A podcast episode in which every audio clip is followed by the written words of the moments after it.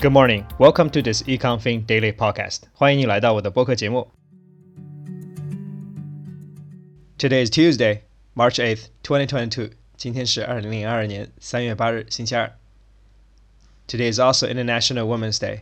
So to all the female listeners, happy holiday. According to Wikipedia, International Women's Day is a global holiday celebrated annually on March 8th to commemorate the culture, political, and social economic achievement of women. As our lives are getting more complicated day by day, we are becoming more health conscious than ever. So, in today's episode, we are focusing on some health related news. The first story comes from Salon. COVID positive deer may be harboring the virus and infecting humans, study says.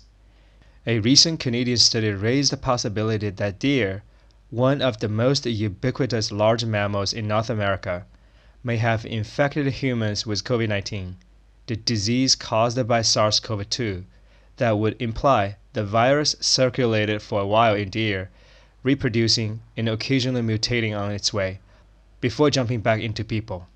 第一则新闻是说呢，根据一项最新的加拿大的学术研究呢， 鹿呢也可能携带这个 COVID-19 的病菌，同时呢，这个病菌可能在鹿的身上生存并变种，再重新传播到人类身上。We still need to be really careful about COVID-19. It's not going away anytime soon, sadly.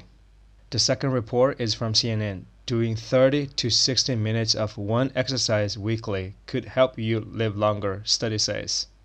You might have heard that strengthening exercise most benefit your muscular and skeletal health, but you could have two other big perks, helping you prevent disease and live longer.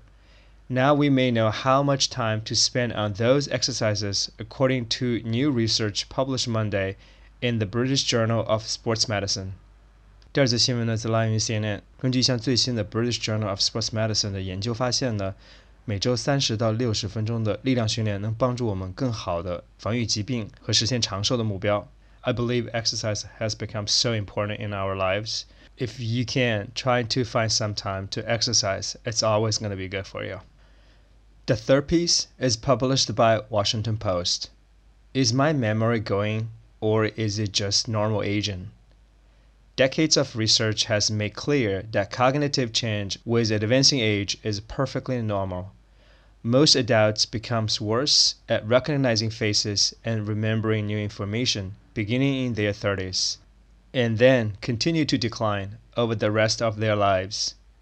This means that the typical retiree can recall fewer items from a long grocery list than her 20 year old grandchild, even if both are cognitively normal. 第三则新闻呢，则来源于《华盛顿邮报》。他说呢，记忆的衰退其实是正常的一个人的生理过程，特别是人到了三十岁以后呢，记忆就正常开始衰退了。 这并不是意味着人的认知能力在下降，这只是一个正常的生理过程。I think people will be scared to hear this. You're gonna lose memory after 30s, so enjoy your 20s, I guess. The fourth report comes from Financial Times. Unilever to set new healthy food targets after investor pressure. Unilever is to publish nutrition scores for its food portfolio, which includes Ben Jerry's and Magnum ice cream, Hellmann's mayonnaise, and Knorr stock cubes against external health metrics and set new targets following pressure from investors over obesity. 第四则新闻呢，则来源于 Financial Times。他是说呢，联合利华呢，由于投资人的压力呢，开始对自己的一些产品标注所谓的 nutrition scores，这是为了更好的提醒大家在使用这些产品的时候呢，be health conscious，因为很多的产品呢，确实跟 obesity 呢是相关联的，其中包括了 Ben Jerry 的 ice cream、梦龙的 ice cream 和蛋黄酱等等。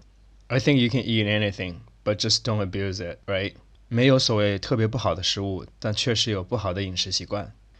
The last one is presented by SciTech Daily. Drinking wine with meals associated with lower risk of type 2 diabetes.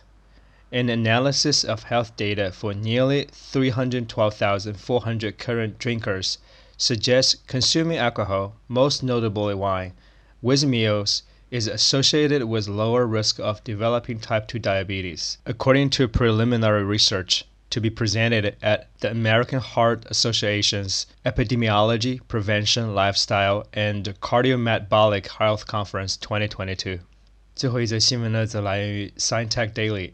他是说呢，在最近的一期 American Heart Association 的会议上呢，研究者发现呢，在进餐的时候，适当饮酒，特别是葡萄酒呢，和 lower risk of developing type 2 diabetes 是相关的。也就是说呢，在这些适当饮酒的人群中呢，二类糖尿病发生的概率呢是相对较低的。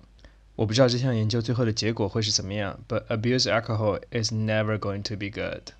All right, that's all for today's news story. 你可以在 show notes 里找到这些新闻的简介，也可以参考同名公众号里的完整版。在第二个部分，我们来看一下今天一些主要的单词或者是短语。在第一篇新闻里要注意的词是 ubiquitous，ubiquitous，它的英文解释是 present, appearing or found everywhere，也就是无处不在的、普遍的。第二篇新闻里要注意的词是 perk，perk。它的英文解释是 money, goods, or other benefit to which one is entitled as an employee or as a shareholder of a company，也就是津贴、福利的意思。第三篇新闻你要注意的词是 cognitive，cognitive，它的英文解释是 relating to cognition，也就是认知的。第四篇新闻你要注意的词是 obesity，obesity，它的英文解释是 condition of being grossly fat or overweight，也就是过度肥胖。最后一篇新闻你要注意的词是 preliminary。 preliminary，它的英文解释是 denoting an action or event preceding or done in preparation for something fuller or more important，也就是初始的基础的意思。你可以在今天的 show notes 里找到这些单词的解释，同时呢，同名公众号里也提供了一些样句供你做参考。All right, that's all for today's program. Thank you for listening, and I see you next time. 感谢你的收听，我们下期再见。